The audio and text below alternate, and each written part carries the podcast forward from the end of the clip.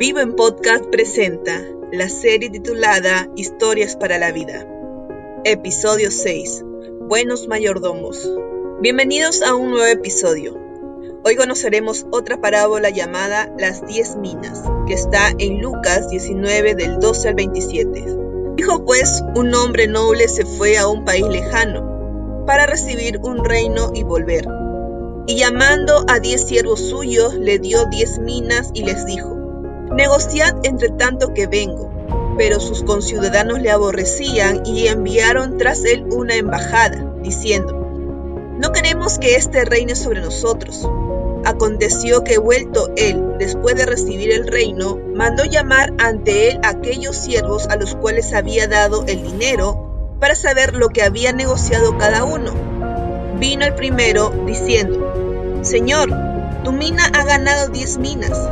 Él les dijo, Está bien, buen siervo, por cuanto en lo poco has sido fiel, tendrás autoridad sobre diez ciudades. Vino otro diciendo, Señor, tu mina ha producido cinco minas. Y también a este dijo, tú también sé sobre cinco ciudades.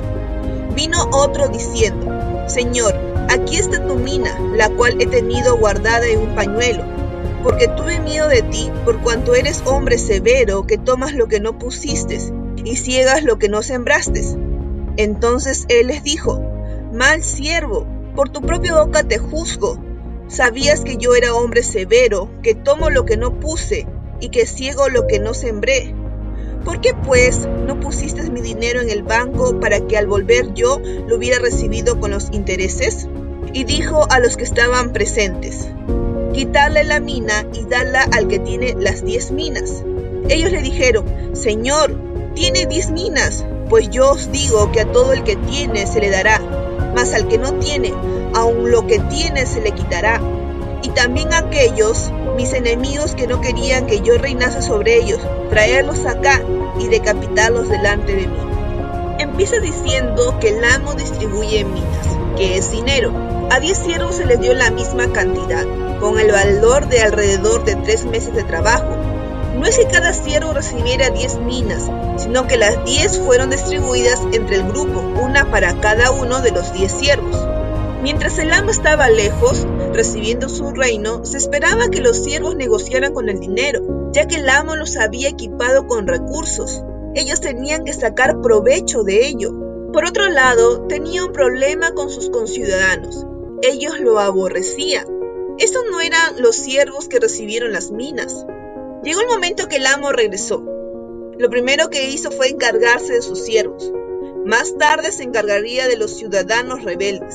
De hecho, ellos no fueron su primera preocupación. Lo que quería saber era qué tan fieles habían sido sus siervos en su ausencia.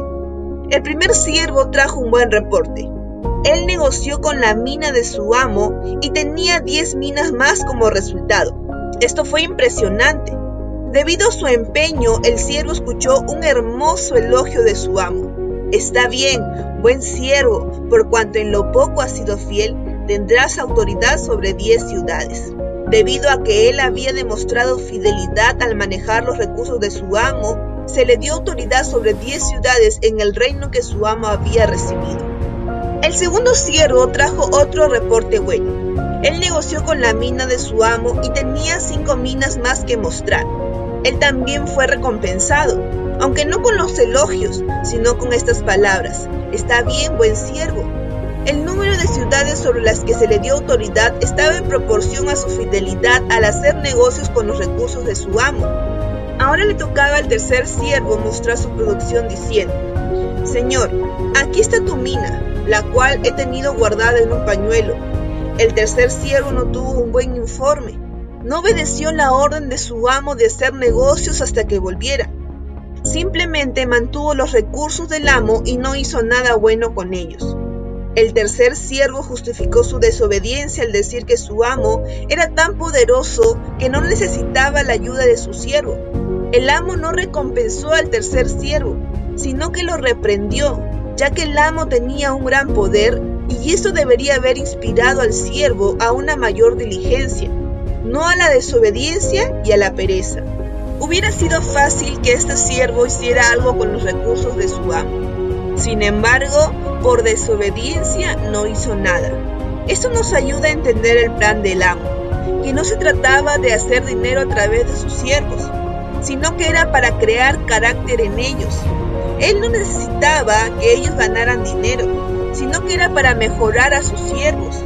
Al tercer siervo se le quitó todo lo que tenía. Él siguió siendo el siervo de su amo y seguía en su casa, pero se quedó sin nada. Él demostró ser incapaz de manejar los asuntos de su amo y no se le dio nada para administrar. El punto principal de esta parábola está claro. Debemos concentrarnos en ser fieles mayordomos mientras estemos en este mundo. Nuestro Señor Jesús un día vendrá por su iglesia. Mientras tanto, se nos manda trabajar con los recursos que nos ha dado hasta que Él regrese. Pero ¿qué hay de aquellos que Dios les ha equipado con talentos, dones, habilidades, etcétera? Pues la parábola nos enseña que les será quitado para dárselo a otro. Entonces, seamos buenos mayordomos de lo que tenemos. Los siervos infieles fueron aquellos que pensaron que debido a que su maestro era tan poderoso, él no necesitaba su ayuda. Pero esto no se trataba de si él necesitaba mi ayuda o no. Se trata de que necesito trabajar y de mi necesidad de ser parte de su reino. Por último termina diciendo, aquellos mis enemigos, traerlos acá y decapitarlos delante de mí. Todos los siervos tuvieron que responder por su trabajo en la ausencia de su maestro pero por lo menos ninguno de ellos fue culpable de traición. Ahora el amo se ocupó de sus enemigos. Ellos se encontraron con un juicio final. Este dramático y fuerte final muestra cómo debemos responder al reinado de Dios. Termino diciéndote que esta parábola nos deja algo claro, que los hijos del reino de Dios tienen la responsabilidad de trabajar por las metas y propósitos de Él. Este llamado o mandato específico aclara que evangelizar guiar y enseñar no son las únicas actividades a las que Dios llama a los creyentes. El punto es que reconocer a Dios como Rey exige que trabajemos por sus propósitos, ya sea en nuestro entorno o cualquiera que sea. Esto debe ser tu propósito de vida, el ser buen siervo y fiel. Y el Padre te dirá el elogio que le dio al siervo de la parábola. Buen siervo, por cuanto en lo poco has sido fiel, sobre mucho te pondré. Gracias a Dios por este episodio y gracias a ustedes por darse un tiempo de escucharnos. Si ha sido de bendición para tu vida, lo pueden ser también para otros. Te animamos a compartirlo con tus amigos y familiares. Gracias por ayudarnos a compartir la vida nueva que Dios ofrece en Cristo Jesús. Te animamos a que puedas escuchar nuestro próximo episodio. Viva en Podcast presentó Buenos Mayordomos, episodio 6. Esta es una producción de Vivo, comunidad de jóvenes. Dios te bendiga.